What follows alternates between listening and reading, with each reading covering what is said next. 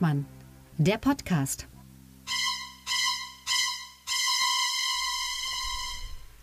Guten Tag zusammen. Willkommen zu Folge 38 von Lucke und Hengstmann, dem Politik-Podcast mit Augenzwinkern. Und ich begrüße an meiner Seite in Magdeburg den Magdeburger Kabarettisten Sebastian Hengstmann. Hallo Tillmann und ich begrüße in ja Weidbach, glaube ich, ne, Ja. den äh, Berliner Kabarettisten mit äh, äh, was fränkisch-hohologischem Migrationshintergrund, äh, Tillmann Lucke. Achso, ja, man darf ja nicht mehr Schwäbisch sagen, haben wir ja mal Genau. böse Post gekriegt. Genau, na was heißt böse? Ich sag's trotzdem. Ja, Gut. äh, willkommen zu unserer neuen Folge. Das ist die vorletzte vor unserer Sommerpause. Jetzt nicht erschrecken, es wird keine Sommerpause sein im eigentlichen Sinne, sondern wir machen, wir produzieren Folgen vor, die nicht aktuell sind und äh, da könnt ihr euch schon mal drauf freuen. Also einfach jeden Donnerstag weiter einschalten bzw. runterladen. Wird ein bisschen out of character. wa? Ja, das, aber warum nicht? Wir, die soll, Leute sollen ja Genau. auch mal ein bisschen überrascht sein von uns. So, äh, wir haben eine Woche, in der wieder vieles los war. Es fing an letzten Donnerstag ganz kurz nach unserer Aufzeichnung. Da war ja, wie angekündigt, die Abstimmung im Bundestag über die Sterbehilfe. Die Legalisierung, die war ja vom Bundesverfassungsgericht äh, gefordert, beziehungsweise dass man eine Regelung dazu trifft, dass man eine Ermöglichung trifft. Und ähm, meine Prognose war ja, dass der schlechtere von beiden äh, Entwürfen sich durchsetzt, also der restriktivere.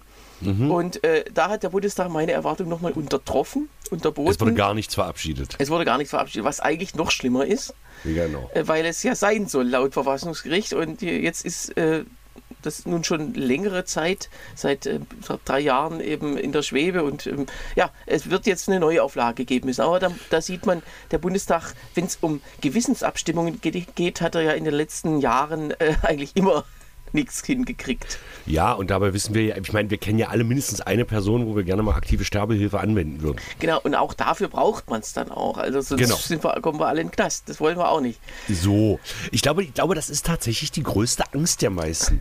Also, dass irgendwie äh, aktive Sterbehilfe missbraucht wird. Dass man sagt, Oma, Oma, komm mal her. Ja, Oma ist doch nicht mehr lebenswert. Oma, hä?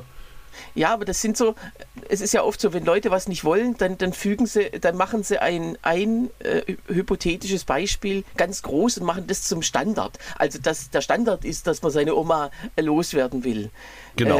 Äh, äh, mir ging das damals bei, der, bei dieser ganzen Diskussion um die Rente mit 63, ging mir das tierisch auf den Sack.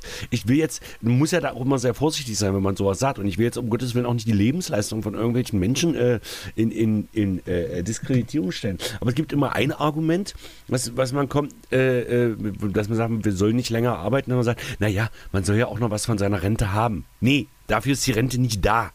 Und zweitens, Sigmar Gabriel brachte damals immer das Beispiel von seiner armen, arbeitenden Mutter. Das ist okay. Ja. Einzelschicksal. Das hat aber für einen gesellschaftlichen Prozess spielt das keine Rolle. Und man muss bei der Rente und damit die finanzierbar bleibt, auch einfach mal darauf achten, was gesellschaftspolitisch am machbarsten ist. Und ich weiß ganz genau, normalerweise müsste das Rentenalter an die Lebenserwartung gekoppelt sein. Das ist meine Meinung. Und ich weiß, dass ich mir damit auch nicht sehr viele Freunde mache. Und gerade im Kabarett besteht ja das Publikum sehr oft auch aus Rentnern. Das heißt, man muss da immer sehr rentnerfreundlich sein. Aber sie, sie, da haben, wir, da haben wir was gemeinsam mit den zwei Volksparteien übrigens. Und das ist der Grund, warum es ständig neue, neue Renten gibt. Ja, vor allem ständig neue Rentenerhöhungen, ständig neue Absenkungen des Renteneintrittsalters. Ja. Die müsste, eigentlich müsste wirklich rein demografisch das Renteneintrittsalter bei 70 liegen. Und ich sehe da ehrlich gesagt auch kein Problem. Also wirklich nicht. Weil die meisten Jobs, die es heutzutage gibt, sind keine körperlich schweren Jobs mehr. Naja, sinnvoll wäre natürlich, äh, und das schlägt die FDP seit Jahren vor, eine flexible Rente. Das heißt, äh, Leute, die also äh, sozusagen länger arbeiten wollen, das sind die geistigen Berufe. Da gibt es also keinen Grund, dass man körperlich, äh, äh, ja, keinen körperlichen Grund, äh, in Rente zu gehen beim Durchschnitt. Und Also dann gibt es die körperlichen ein, Berufe, die, die natürlich da sch- es schwieriger haben, das ist klar. Also ich sehe das nicht ein, dass ein Professor mit 67 in Rente gehen muss oder in Pension, besser gesagt. Sogar auch nicht an der 68. Uniklinik. Bei Pro- Professoren ist es ja immer noch so, da war es war es ja immer schon 68. Ja gut, ist mir ja völlig egal. Auf jeden Fall sehe ich nicht ein, dass das sein muss, weil die meisten Professoren sind mit 68 noch sehr fit, mit 70, mit 75. Und die bleiben dann auch fit, wenn die im Urlaub sind. Auch ein Mediziner. Gut, vielleicht sollte ein Chefarzt dann nicht mehr operieren, das weiß ich nicht. Aber da kann man ja auch Gesundheitstests oder sonst irgendwas einführen. Das ist ja alles kein Problem. Aber Ja. ich sehe das halt nicht ein. Aber jetzt, Das wo du Pro- sagst Professor und alt, muss ich an Jürgen Habermas denken, der ja Oh auch jetzt Gott. nicht. Also irgendwann sollte auch eine, eine, Obergrenze für Äußerungen zur Ukraine eingeführt werden. Also die über 90-Jährigen sollten einfach die Fresse halten, sage ich jetzt mal. Donati Ach naja, von den äh, meisten kommt ja was relativ Vernünftiges. Das Problem ist immer nur, sobald da ein Prof oder ein Drr vor dem Namen steht oder oh, der hat nochmal promoviert, ja, ja. der muss aber nicht mal Ja, das sowieso. Gut, wir kommen weit ab vom Thema, äh, sind beim Ey, Thema... Es ging mir jetzt um die Einzelschicksale. genau. Nee, und äh, das ist dann auch immer so, ähm, wie du sagst, also äh, äh, der, der Grund auch verschoben wird. Also die Rente ist ja keine, ähm, keine Sozialleistung und sie, äh, sie ist ja sozusagen eine, sonst würden ja alle das Gleiche kriegen. Genau. Sondern sie ist eine Leistungsanerkennung. Versicherung mit einer Anerkennung für die, für die Lebensleistung. Es ist aber, es ist aber nicht ähm, so, dass man davon besonders viel haben, äh, besonders lang was haben soll. Sonst könnte man sagen, genau. ab 40 ist Rente. Genau. Ähm, und das also ist immer die Frage, wo, wofür ist ein Geld da? Und letzte Woche, nee, vorletzte Woche haben wir gesprochen über das Elterngeld. Und das ist ja auch keine Sozialleistung. Das heißt, Nein. dann äh, da müssen die Reichen auch nicht bestraft werden oder äh, die sollen es äh, laut, laut einigen Leuten nicht kriegen und so weiter. Das ist halt auch alles, man denkt irgendwie, alles ist Sozialleistung. Das stimmt einfach nicht. Hm. Aber wir rutschen wirklich vom Thema so, weg. Äh, okay, also. Also der Bundestag hat keine aktive Sterbehilfe beschlossen. Das verstehe ich aber im gewissen Sinne auch. Die genau. haben auch einfach Angst, dass das Gesetz dann bei ihnen angewendet wird. Ja, äh, genau. Also es gab zwei konkurrierende Anträge. Am Anfang waren es drei. Da haben sich die zwei äh, liberalen Anträge, vernünftigen Anträge zusammengeschlossen. Und äh, beide wurden dann, ähm, ja, haben nicht, haben, haben weniger Ja als Nein-Stimmen bekommen. Und ähm, weil die jeweils andere Gruppe plus ein paar andere ähm, ja, da stark genug waren. Und das äh, lag vor allem an der CDU, CSU. Es gab nur drei Leute aus der Union-Fraktion, die ähm, für diesen liberalen Sterbehilfeantrag gestimmt haben.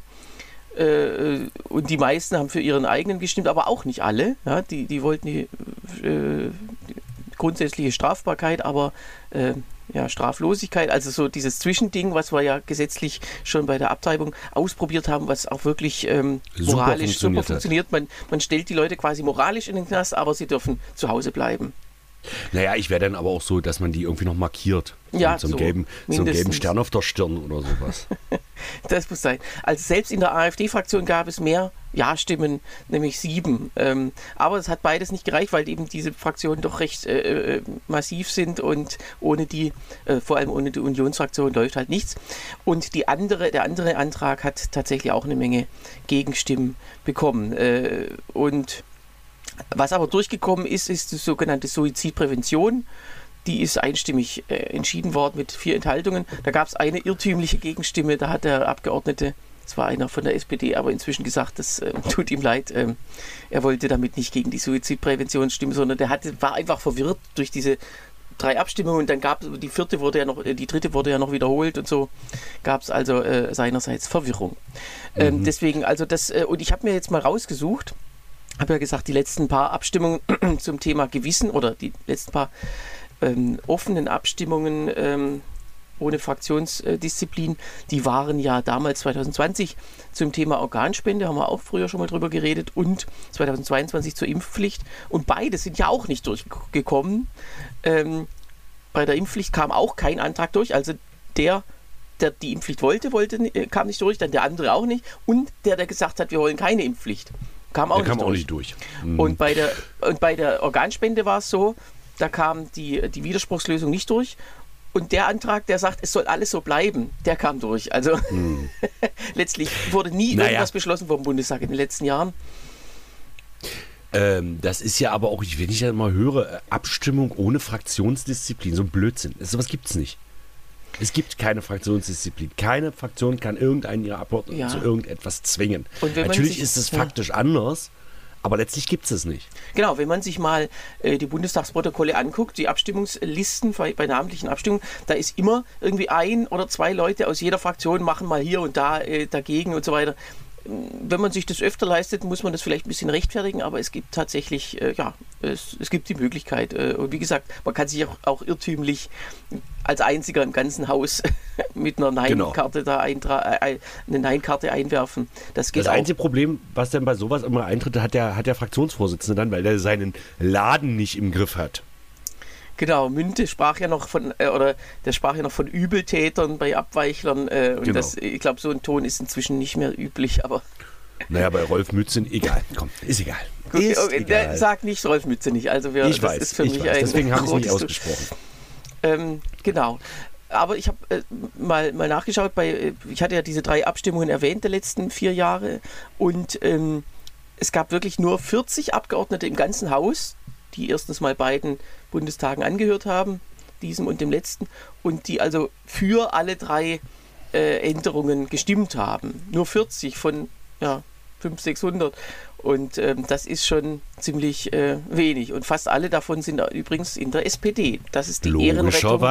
Ehrenrettung deiner Partei. Die wollten mehrheitlich tatsächlich alles, äh, was damals zur Abstimmung stand. So, so viel also dazu als Nachtrag. Der Genosse an sich ist immer sehr leicht zu überzeugen. Ja, also man muss doch sagen, in, in bestimmten, auch äh, historisch gesehen, äh, bestimmten ähm, äh, Stunden ist die SPD, zwar 1933 zum Beispiel, Ja, ist auf sie komm. Verlass. 1914 auch, aber von anderer Seite. Ja, man kann ja sagen, die SPD ist so ein bisschen die Tamponpartei. Ne? Okay? Mit der geht alles. Kannst reiten, schwimmen. Ja, das lassen wir mal so stehen.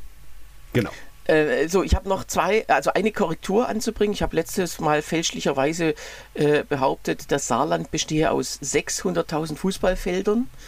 Ähm, das stimmt nicht. Es sind äh, drei- 359.901 Fußballfelder. Das muss ja alles seine Richtigkeit haben. Womit jemand fast 250.000 Fußballfelder diskriminiert hat. Aber das ist jetzt ein anderes Thema. Genau, also das Saarland ist tatsächlich kleiner als äh, angekündigt. Ähm, und dann gab es noch eine Frage von dir und die habe ich auch sehr gern recherchiert. Letztes Mal hatten wir über die NPD gesprochen. Äh, zur Erinnerung, da gibt es jetzt das Verfahren vom Bundesverfassungsgericht zum Entzug der Parteienfinanzierung. Das ist jetzt seit 2021 gar nicht mehr äh, relevant, weil sie keine bekommt. Äh, Das Verfahren gibt es seit 2019. Es wurde 2018 beantragt. Damals wäre es noch relevant gewesen, dieser Partei Geld wegzunehmen. Aber äh, ja, das dauert alles seine Zeit. Äh, und du hattest mich gefragt, ob der Bundestag, der das ja damals mit den anderen Verfassungsorganen, mit den zwei anderen Regierung und äh, Bundesrat ähm, beantragt hat, ob bei der Abstimmung im Bundestag die AfD, wie die da abgestimmt hat. Was denkst du? Ich kann es nicht sagen. Es ist so abstrus, ich kann es dir nicht sagen. Also es gab ja zwei, ähm, das Verfahren war ja zweistufig. Ähm, Im äh, Juni 19, äh, 19, äh, 2017 äh, wurde das ins Grundgesetz aufgenommen, diese Möglichkeit, und ins Parteiengesetz. Und da saß die AfD ja noch nicht im Bundestag. Ja. Und dann der konkrete Antrag betreffend die AfD wurde im April 2018 gefasst. Und da hat sich die AfD tatsächlich enthalten. Es gab keine einzige Gegenstimme. Aber auch keine dafür. Ähm, äh, doch tatsächlich aus der Fraktion eine und ähm, äh, äh, Frauke Petri, die damals ja der Fraktion schon nicht mehr Ja. angehörte, und einer ihrer Abweichler-Kollegen haben sogar mit Ja gestimmt. Also die wollten, dass diese. Äh, äh, aber es gab, wie gesagt, keine Nein-Stimme aus dem Bundestag gegen diesen, äh, gegen diesen Antrag. So, so war das also. Also die AfD hat auch was gegen die NPD, kann man sagen. Aber vielleicht auch nur aus äh, Eigennutz, weil man da, dann deren Stimmen abgreifen kann. Naja, gut. Ich glaube, dass die NPD auf jeden Fall stark was gegen die AfD hat. Ja, soll sie klagen. Die, äh, also äh, das ist ja doch immer recht erfolgreich vom Verfassungsgericht und vielleicht kommt dann in fünf, sechs, sieben Jahren ein Urteil zustande. So, Naja, das Problem der AfD, wenn ich das mal ganz kurz einschieben darf, oder was, was wir mit der AfD haben, ist ja tatsächlich, dass die AfD es geschafft hat, was alle anderen Parteien bisher nicht geschafft haben, die Kräfte am rechten Rand mehr oder weniger zu bündeln. Also ich glaube jetzt nicht, dass der, ähm, dass der äh, äh, radikal rechtsextreme AfD wählt, dem ist das alles noch zu weich. Aber dass er tatsächlich geschafft hat, diese ultrakonservativen rechten Säcke äh, tatsächlich zu bündeln. Und das ist halt die ganz große Gefahr. ja, und das war bisher eben äh, vor Nicht so. Du hast die 2013. NPD, du hast die DVU, du hast die Republikaner, dann hast du noch die Rechte, dann hast du noch diese ganzen, diese ganzen Heimatbund-Arschficker da, also wirklich ganz schlimme Menschen und Ja. äh, die alle, und das all das hat die AfD jetzt irgendwie geschafft zu bündeln. Ja, das ist übrigens ja interessant. Also die NPD ist ja die älteste dieser rechten Parteien von Genau. 1964. Und äh, davor, in den 50er und 60er Jahren, gab es ja auch rechte Splitterparteien, die dann Genau. aber äh, abgesunken sind. Also die Deutsche Partei, dann äh, GBBHE hieß es, also Gesamtdeutscher Block, Bund der Heimatvertriebenen und Entrechteten. Heute wollen die Leute lieber andere Leute entrechten. Ähm, und, äh, und noch andere, noch weiter rechtsstehende Parteien, DRP, Deutsche Rechtspartei hießen die auch, ja, also mhm. kein Etikettenschwindel. Und die sind ja dann nach und nach alle aus dem Bundestag rausgefallen. Zuletzt die Deutsche Partei 1960 durch Übertritt zur Union. Und, äh, und kurz danach kamen dann die anderen Rechtsparteien, also und dann also NPD, dann die Republikaner und die DVU in der Reihenfolge. Und äh, irgendwie war es immer, war fast immer so, dass, äh, dass es mehrere gab. Einzige Ausnahme war tatsächlich zu Beginn der NPD, da war sie sehr erfolgreich, weil sie eben dann doch zeitweise die einzige war. Sie kam in mehrere Landtage, fast in den Bundestag 1969 sogar. Aber damit sei jetzt auch mal Genüge getan des Geschichtsbuchs. So. So, wir haben äh, diese Woche zwei ähm, Themen, den NATO-Gipfel und, äh, und, die CDU. Wo ist mehr Krieg? ja, das ist eine gute Frage. Fangen wir mit der CDU an. Ja. Äh, weil äh, ähm, Friedrich Merz, ich habe irgendwie das Gefühl, dass ähm, Friedrich Merz so gar keine seiner Erwartungen erfüllt hat. Und er jetzt wieder versucht, sich ein bisschen mehr zu profilieren, indem er sagt, die Grünen sind unser Hauptgegner, was ich total schwierig finde, weil die Grünen die einzige Möglichkeit sind, dass er überhaupt nochmal äh, Bundeskanzler wird. Und jetzt hat er einfach erstmal seinen Generalsekretär ausgetauscht. Da muss ich sagen, da blutet natürlich wieder mein ostdeutsches Patriotenherz, äh, weil ich ja quasi, äh, äh ich bin ja, ich bin ja Wessi-Rassist. Ne? Du bist ja so ziemlich der einzige Wessi, den ich akzeptiere. Mhm. Aber das auch nur eigentlich, weil du im Osten lebst und mehr oder weniger integriert bist. Äh, und Mario Chaya war ja äh, Ostberliner, glaube ich, genau. Mhm. Und den hat er jetzt ausgetauscht, weil er ihm zu weich ist. Und jetzt kommt der scharfe Hund Carsten Linnemann aus Nordrhein-Westfalen. Der kommt aus, aus dem Sauerland, glaube ich. Ich glaube, das ist, der hat den gleichen Migrationshintergrund wie Friedrich ja. Merz. Und der wird jetzt CDU-Generalsekretär und jetzt wird alles besser. Aber das ist irgendwie, also die CDU, das ist halt, äh, was man jetzt von der Richtung rechts-links halten will oder so, ist, ist ja noch mal was anderes. Aber äh, man merkt echt, äh, man erinnert sich an die letzten paar Vorstands äh, Vorsitzendenwahlen der CDU, da war ja fast Nordrhein-Westfalen unter sich. Mhm. Also bis auf die Karrenbauer waren, glaube ich, alle immer aus Nordrhein-Westfalen, äh, genau. die kandidiert haben. Äh, Spahn, Laschet, Röttgen äh, und Merz. Und mehr waren es ja gar nicht. Ähm, äh, und jetzt noch der Generalsekretär, also die, die, äh, warum kriegen die keine anderen, nicht mal aus dem Westen andere Landesverbände hin? Also da gibt es zwar prominente Figuren, eben Daniel Günther aus Schleswig-Holstein, aber der ist, wäre ihm ja auch wieder zu links. Aber also der soll auch nicht rein in die Führungs, in, in den inneren Führungszirkel. Naja, natürlich. Das Problem ist, die CDU nimmt halt das Problem Volkspartei ziemlich ernst.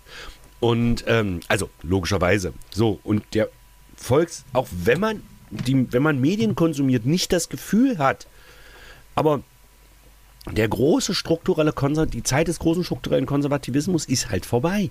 Und die paar ewig Gestrigen, die da noch drauf stehen, die wählen halt die AfD. Gerade hier im Osten sind das ja teilweise bis über 30 Prozent. Und eine CDU kann zwar versuchen, diesen Deckel wieder abzufrühstücken, aber das ist nicht das Kernbild der CDU. Wirtschafts-, also jetzt mal ganz ehrlich, CDU war immer, was Wirtschaftskompetenz äh, betrifft, äh, so die Partei, wo man sagt, okay, damit kann man leben. FDP noch ein bisschen verschärft, aber das hat, das hat ja andere Gründe. Das heißt, eine, eine wirtschaftsliberale Partei, die kann nicht rechtskonservativ sein. Das funktioniert nicht. Mhm. Denn Rechtskonservativismus ist wirtschaftsfeindlich. Ja klar, das sieht man ja auch überall, wo, wo die AfD jetzt irgendwelche kleinen Wahlen gewinnt. Da, da äh, sorgt sich vor allem die Wirtschaft darum, dass, genau. sie, dass da keiner mehr hinkommt. Touristen, Arbeitskräfte, also äh, sozusagen, ähm, die man ja auch überall braucht, die, genau. ähm, die Ausländer, äh, die das, ähm, also die verjagt man ja damit, klar. Und das ist ja dann wie so ein Teufelskreis. Ja, dann werden die ja noch knatziger. Wenn, wenn, da, wenn das dann strukturschwache Regionen werden, ja, ja. Äh, die, die abgehängten, äh, will ich halt noch mehr AfD. Äh. naja klar, wenn also das Verständnis für solche Wirtschaftszusammenhänge fehlt, dann ist natürlich immer, äh, ja, sind immer die anderen schuld an, äh, am eigenen äh, Es sind ja sowieso immer die anderen ja, schuld, aber... Klar. Aber ja, und ich halte das für ganz, ganz schwierig. Also, wenn die CDU anfängt, die AfD zu kopieren, ist die CDU tot. Die CDU, ähm, ich, also der, der, der, die Kernbotschaft der CDU, der, der, CDU ist einfach, wir sind wirtschaftsliberal, wir sind konservativ im gewissen Sinne, ja, aber einer CDU, wir haben ein christliches Menschenbild, aber christliches Menschenbild bedeutet ja auch nicht ausländerfeindlich zu sein. Also das ist ja alles totaler Quatsch. Ja. Und ähm, Das Ich christliche Menschenbild ist halt, es hat halt so eine, es hat halt den Nachteil, dass man es ähm, dass man es auch in beide Richtungen deuten kann. Jetzt gibt es Genau. halt die, es gibt, also was weiß ich, die Ehe für alle zum Beispiel. Äh, als die vor fünf Jahren, vor sechs Jahren eingeführt wurde, gab es Mhm. ja im Bundestag Redner, die gesagt haben, nein, unser, äh, äh, das beleidigt meinen Glauben. So, Mhm. äh, Volker Kauder oder oder äh, Gerda Hasselmann oder wer auch immer, Hasselfeld, Entschuldigung. Äh, Ja, ja. Und Diese ganzen äh, Hochintellektuellen. äh, Genau, und dann gab es von der anderen Seite auch Leute, wie den jetzigen Berliner Senator Lutschak, der damals im Bundestag saß, der sagt, das ist unser, also die Ehe soll gestärkt werden. Das ist, das ist auch höchst christlich. Der war also auf der anderen Seite mit, Genau. dem, äh, mit, dem, äh, mit einem komplett anderen Ziel. Und äh, genauso ist es halt bei, bei ja, bei, bei allen gesellschaftspolitischen Themen, da kann man immer sagen, christlich, was ist da jetzt christlich? Entweder das, was re rechts steht oder das, was links steht. Also der Kirchentag äh, äh, nimmt für sich genauso in Anspruch, ähm, Christen zu sein, wie, wie jetzt äh, Friedrich Merz oder, oder noch weiter rechtsstehende. Und das ist Naja, tatsächlich dir- ähm, das Problem des Christentums. Da, da kann ich jetzt als Außenstehender sagen, ja, Edge, hättet ihr euch mal eine strengere Religion gesucht, dann wäre Ja. da wäre es zumindest klarer. Ja, aber du bist ja A, A, warst du ja mal Mitglied in dem Puff und äh, äh, B ist es ja tatsächlich so, guck dir doch mal Kirchentage an, guck dir doch mal die ganzen katholischen und, und, und, und evangelischen Jugendvereine an. Die sind doch meistens so linksradikal, das wäre ja selbst Willy Brandt peinlich. Also das ist, äh, Genau, dieses Mal war der, der evangelische Kirchentag, die, die wechseln sich ja immer ab. Und äh, da war ich ganz erstaunt, dass die am Ende, oder dass das irgendwie jetzt nicht so, dieser Tenor des ganzen Kirchentages hieß, die Ukraine soll keine Waffen mehr bekommen, weil das ja eigentlich auch so, so äh, diese naiven Christen äh, in meiner Vorstellungswelt immer denken. Und das war aber du bist aber tatsächlich auch nicht sehr, selbst sehr naiv, Tillmann. ja, also, aber immerhin, da, da haben sie eine gewisse Vernunft inzwischen gefunden oder äh, mit, mh, ja, mit ihrer Orientierung da nicht allzu weit in diese Friedensfalle getappt. Naja, so, aber wir sind schon wieder, Mensch, wir, heute ist die Abschweifungsfolge. Ja, ist doch völlig okay. Muss man ja, muss man ja Aber ja, wie gesagt, also die CDU weiter nach rechts rücken. Aber was du sagtest, die AfD kopieren ist natürlich auch ähm, eine Kritik, die jetzt der März zum Beispiel nicht gelten lassen würde. Und ich Ja, wahrscheinlich ich auch glaube weil Hm. also das ist ja was anderes. Klar, also diese, diese Einladung von Claudia Pechstein, das war natürlich schon, und dann noch die Rede brillant zu nennen, äh, Mhm. nachdem man sie direkt gehört hatte, ähm, äh, das ist, würde ich schon als AfD-Kopieren bezeichnen, weil diese irgendwie ist ja das, also vor allem das Thema Gendern, was ja gar nicht ihr Thema war, sondern die sagte, ja, Flüchtlinge, bla bla bla. Aber ist, das ist doch viel wichtiger als Gendern. Bla, und dann, und dann oh, Applaus, Applaus. Also das heißt, es ist so ein Reflex. Und bei dem Thema ähm, ist man sich tatsächlich, ähm, ja, also man muss ja nicht fürs Gendern sein, aber wer das so militant ablehnt oder wer, also ich glaube, es geht ja denen gar nicht um irgendwelche, also Gendern ist ja auch, auch wieder so, so ein Begriff, der leider, wie das Christentum halt so von zwei Fraktionen gleich, gleichermaßen äh, oder, äh, interpretiert wird. Die einen sagen, Gendern heißt Frauen und Männer nennen, das ist mehrheitsfähig. Die anderen sagen aber, Frauen und Männer äh, möglichst nicht nennen, sondern alle, äh, alle anderen sind wichtiger. Ja, ja. Und, und äh, auf die, also sozusagen, die nerven ja den Großteil der Bevölkerung. Und mit, wenn man das disst, dann ist man auch mehrheitsfähig oder dann, dann kann man auch Stimmen kriegen. Aber ähm, letztlich auf viel, auf ja, viel Stammtischpublikum springt auch drauf an, weil sie, weil sie sagen, ja, meine Frau will jetzt auch was sagen, nee, ich bin gegen Gendern. Also das, äh, das ist tatsächlich so ganz diffus und, und mit Diffusität kann man ja tatsächlich ähm, äh, populistische Stimmen fangen, weil Diffusität muss man als Populist nicht erklären. Genau. Und ich glaube aber, ähm, was Friedrich Merz wirklich will, und ich halte das jetzt gar nicht für so blöd, die Frage ist natürlich, ob er damit durchdringt, ist tatsächlich die Wirtschaftskompetenz der CDU wieder zu stärken. Ähm, das ist im Moment ein bisschen schwierig, das muss man tatsächlich dazu sagen, weil der Wirtschaft geht es ja eigentlich wirklich gut. Also auch laut anderslautenden Berichten, aber eigentlich geht es der Wirtschaft hervorragend. Und ähm, die Wirtschaft hat im Prinzip jetzt gerade im Moment wirklich das Problem des Fachkräftemangels, des Arbeitskräftemangels. Und ich höre das von allen. Ich höre das wirklich von allen. Und dieses Problem muss in den Griff gekriegt werden. Und kurzfristig kriegst du es erstmal nur über Arbeitsmigration in den Griff. Oder halt über Übertechnologisierung. Aber gerade im. Pflegebereich zum Beispiel, da kannst du mit Technologie nicht viel machen. Du brauchst Arbeitskräfte. Aber gerade in Bezug auf Einwanderung äh, in den Arbeitsmarkt, da ist die CDU ja doch in den letzten 20 Jahren ähm, doch ähm, äh, in den Bereich der, der Realität gerutscht. Ähm, Ja, ja. Und das meine ich. Und das heißt, der CDU bringt es quasi nichts, äh, wenn, sie, wenn, sie, wenn sie ihre Wirtschaftskompetenz, wenn sie Deutschland voranbringen will. Und ähm, kann man ja immer auf zwei Arten machen, entweder links also oder rechts und die CDU will es halt ja rechts, also wirtschaftskonservativ und da wird es von den Grünen auch nochmal den einen oder anderen Knackpunkt geben, wobei auch das Quatsch ist, weil ja Klimatechnologie wirklich eine Zukunftstechnologie ist und die CDU muss aber auf Migration setzen. Also Deutschland braucht, das predigt mein Bruder ja auch schon seit 100 Jahren, Deutschland braucht endlich mal ein vernünftiges Einwanderungsgesetz, weil jegliche Art von Migration innerhalb nach Deutschland wird zu 90 Prozent übers Asylgesetz gelöst und das funktioniert nicht. Wir brauchen ein vernünftiges Ja. Einwanderungsgesetz. Und- ich sage ja nur Green Card damals unter Gerhard Schröder. Das war ja der erste Schritt in diese Richtung. Ja. Und das muss weitergeführt werden. Und darum muss sich die CDU kümmern. Ja, und dann trotzdem auch wieder differenzieren und sagen, also wie, wie du sagst eben, Einwanderung ist nicht gleich Einwanderung. Und es gibt Einwanderung, die man äh, nicht will, wie auch Claudia Peckstein sehr äh, eloquent äh, sagte, nämlich also die äh, Abschiebepflichtigen äh, abschieben, weil da haben wir ja auch mehrmals schon hier drüber gesprochen. Ähm, es kann ja, dem, der Zustand kann ja niemandem gefallen, dass Leute zwar abschiebepflichtig sind, also nichts machen dürfen, quasi sich illegal aufhalten, aber nicht abgeschoben werden, weil sie vielleicht nicht auffindbar sind äh, oder was auch immer, weil sie, weil, Ganz weil oft ist es so, dass diese, Ur diese Herkunftsländer die einfach nicht nehmen. das auch. Das heißt, dieser Zustand, der frustriert ja eigentlich alle Seiten. Und die Leute, die in dem, in dem Zustand verweilen, die können ja einfach gar nichts machen. Und dann ist, muss man sich nicht wundern, wenn dann, ähm, ja, wenn es dann Frust gibt oder Kriminalität oder was. Aber äh, also da muss man ran und die, äh, die Arbeitsmigranten oder also die Leute, die halt einfach ähm, gebraucht werden in, in, der, äh, in der Volkswirtschaft, um die muss man ja letztlich gar nicht so richtig viel reden. Äh, und ähm, ich glaube, die große Mehrheit, außer die Allerdümmsten, verstehen auch den Unterschied ähm, zwischen, zwischen beiden Arten von, ja, ähm, von Ausländern oder Migranten. Genau. Und ähm, ja, das, da muss man irgendwie äh, tatsächlich sich äh, als CDU, aus CDU-Sicht müsste man sich tatsächlich so ein bisschen lösen von noch von dieser Mer von diesem Merkel-Gedanken. Erstmal erstmal die Tür, Tür aufmachen, dann so tun, als würde man es nicht merken und dann, oh, jetzt sind ja alle da, jetzt haben wir ein Problem. Also jetzt übertrieben gesprochen. Äh, wie 2015, das ist ja, der große Kritikpunkt war ja nicht die Öffnung der, der Grenze, sondern die einfach so, jetzt lassen wir die Tür auf. Äh, als Die Nichtschließung. Genau, als äh, es ging ja um den Budapester Bahnhof äh, und die unhaltbaren Zustände und dann hat sie gesagt, ja, kommt.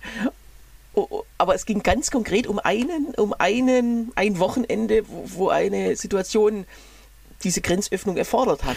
Das glaube ich gar nicht. Ich glaube, das war auch mehr so ein diffuses Gefühl. Kann sein, dass das so wie so, nicht so ein Auslöser, aber so ein, so ein, so ein, so ein Punkt war, wo sich Einzelne dran aufgehängt haben und das, das bauschte dann aber so diffus aus. Ich glaube, der Punkt war einfach, wir schaffen das. Und dieses Wir schaffen das war für die meisten, und machen wir uns nichts vor, wer da rumschreit, ist ja wirklich, also ich sag mal, geistig, also ja, also kurz vor der Einbetonierung. Und äh, die, die, hingen sich halt alle an diesem Wir schaffen das auf. Ähm, und das hieß dann ja, die Merkel hat ja hier alle eingeladen. Die will ja das Volk austauschen.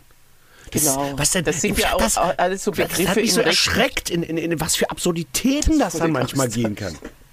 Ja, das, wie, wie geht denn das? Weißt du, da kommt dann, äh, kommt dann die Merkel, klingelt, so, Sie werden jetzt ausgetauscht. Ihr neuer Wohnort ist jetzt Dakar oder ist jetzt äh, äh, Warum? Kinshasa. Warum Sie, sollte die Sie das dürfen da machen? morgen hinfahren und dann in Ihr Haus kommt jetzt ein Gast und so weiter. Das ist, es ist wirklich Wahnsinn, wenn man sich das bildlich so vorstellt, ja.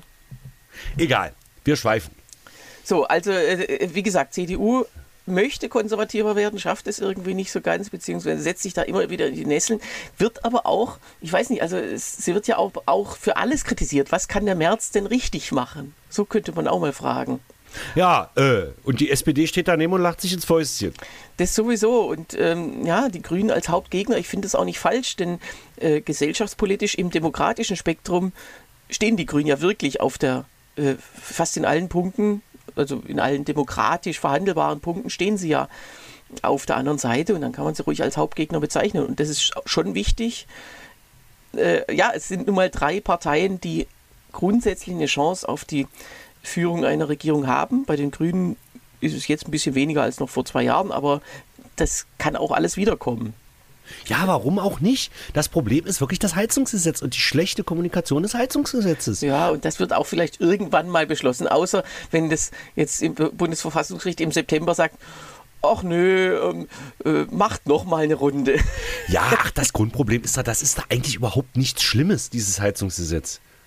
Ja. Das wäre doch sowieso gekommen. Das wäre auch unter einer CDU-Regierung gekommen. Jetzt fällt mir übrigens ein, du, äh, wir machen eine, Son eine unserer äh, ähm, Sommerfolgen, Hm. äh, wird darin bestehen, dass du mir erklärst, eine, was eine Wärmepumpe überhaupt ist. Ich habe ich hab mich das, die ganze Debatte über nie zu fragen getraut. Weißt du, was ein Kühlschrank ist? Ja, Weißt du, wie ein Kühlschrank funktioniert? ja, im Wesentlichen ja. Also der zieht äh, die Wärme aus diesem Kühlschrank raus und pumpt die nach hinten weg. Ja. Und eine Wärmepumpe funktioniert genau umgekehrt. Okay. Also die zieht im Prinzip die Wärme äh, aus der Luft draußen und pumpt die ins Haus. Aber was Also- ist im Winter? Also man braucht sie ja vor allem im Winter.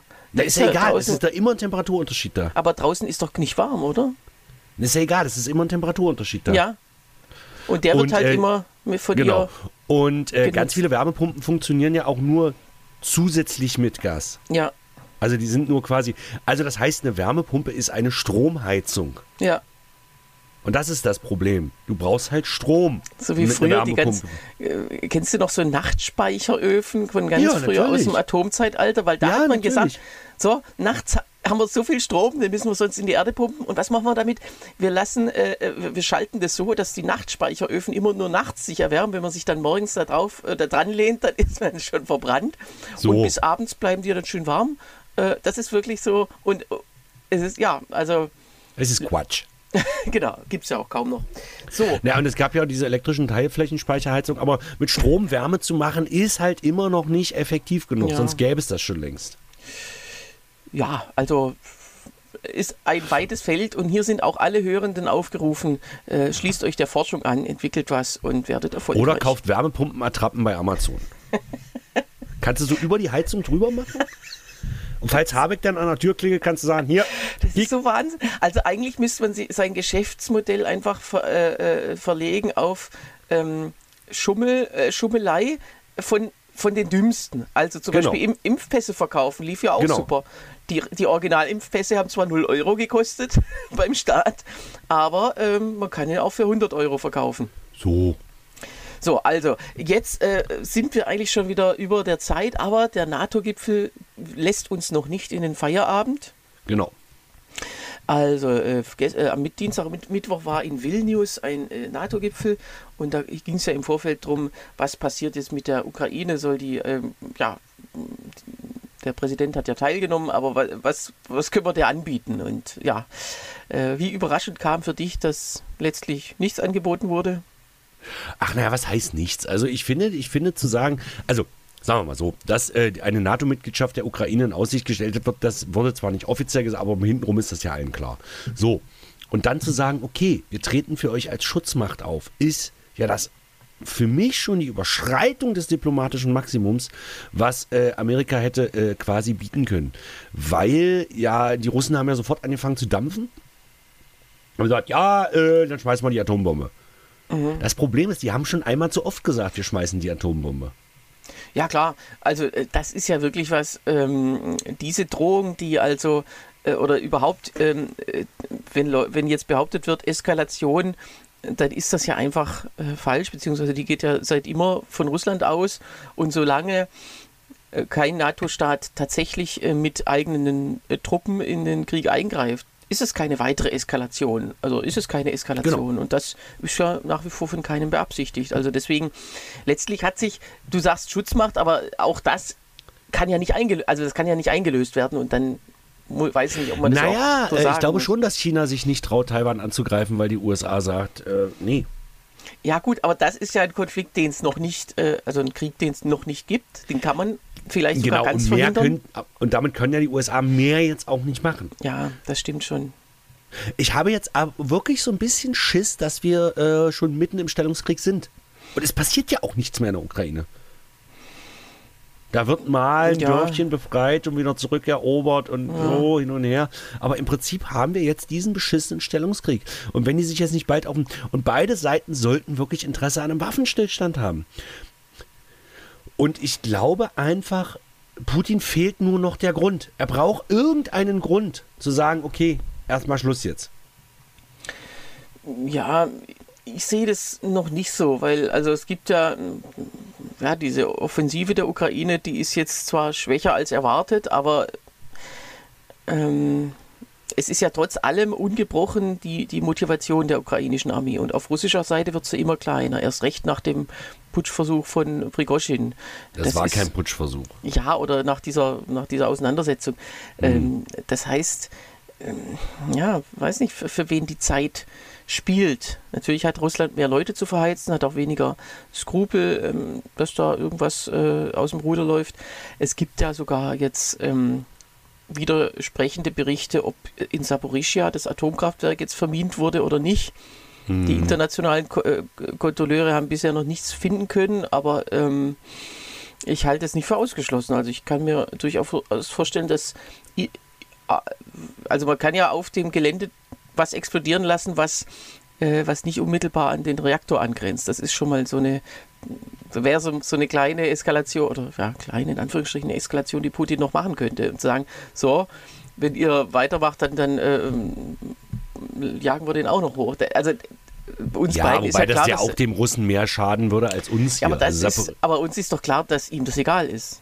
Naja, aber ich meine, Saporischja liegt näher an Moskau als äh, an Europa, also an, an da Berlin. Da musst du halt den Wetterbericht gucken und schauen, wann der Wind günstig ja, steht. Gut, das steht. Also stimmt, das, ja. ich glaube nicht, dass er da, also wenn er das machen will, dann macht er sowas. Mm, aber auch da gibt es, wie gesagt, äh, wo man die Bombe jetzt genau hinlegt, äh, ist, ist schon auch wieder eine Nuance. Und äh, es ist ja äh, im, im März 2022 ist ja schon mal auf dem Gelände eine Rakete eingeschlagen. Allerdings auch in äh, Gebäuden, die nicht ähm, der Stromerzeugung dienen. Naja, also das ist tatsächlich noch so ein, noch so ein Punkt, wo, wo man drauf gucken muss, aber wo man auch nichts weiter machen kann. Also ich glaube einfach, dass sich dieses ganze, dieser ganze verschissene Ukraine-Konflikt, dass der sich einfach quälend lange hinziehen wird. Das mhm. ist einfach so. Ja, und, und das äh, bringt äh, und, und es gibt ja auch Leute, die sagen, ähm, wenn man jetzt sagt, die Ukraine soll nach dem Krieg beitreten, ja, was wird dann Putin machen? Der wird natürlich den Krieg am Laufen halten, weil in dem, in dem Moment, wo er zum Beispiel dem Waffenstillstand zustimmt, ähm, tritt die ja in die NATO ein. Oder wäre naja, das zumindest eine, Bedingung? Äh, es, wollte ich gerade sagen. Also das lässt sich ja relativ einfach vermeiden, indem man sagt, eine, eine meiner Bedingungen ist, dass die NATO nicht, äh, dass die Ukraine nicht in die NATO eintritt. Und da würden, glaube ich, auch alle erstmal zustimmen, einfach damit erstmal Ruhe im Puff ist. Ja, aber also die, die, die geschichtliche Entwicklung wird ja auf nichts anderes hinauslaufen. Also die NATO muss Natürlich ja irgendwann nicht. Teil der Russland wird auch irgendwann Mitglied der NATO sein. das glaube ich nur nicht. Äh, Oder es wird keine NATO mehr geben. Also ist es nicht mehr nötig dann. Äh, so wie man jetzt sieht, wird die NATO immer nötig sein. Die russische Seele, wie man so schön sagt, ist einfach zutiefst imperialistisch und äh, das wird sich ja, auch noch 50 bis 100 ja. Jahre durchziehen. Aber gut, du, das, äh, das, machen wir alles, das, das, besprechen wir alles in 100 Jahren im Podcast. Wollte ich gerade sagen. Und über uns Deutsche hat man das ja auch mal gesagt. Das hat aber andere Gründe. Für Deutschland ist ja komplett im eigenen Land besetzt, besiegt, besetzt worden. Äh, Regierung wurde übernommen. Äh, das ist ja in Russland außerhalb jeder Vorstellungskraft. Kein Mensch würde sich würde jetzt sagen, wie, äh, die, die NATO oder die Ukrainer, die sollen in Moskau jetzt mal eine demokratische Regierung aufbauen. Das ist eben ja, der Unterschied.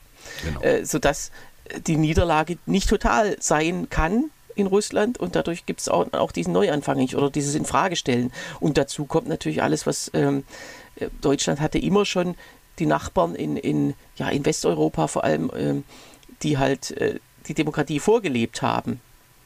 Und äh, Russland hat diese Nachbarn zwar auch, aber die sind weiter weg.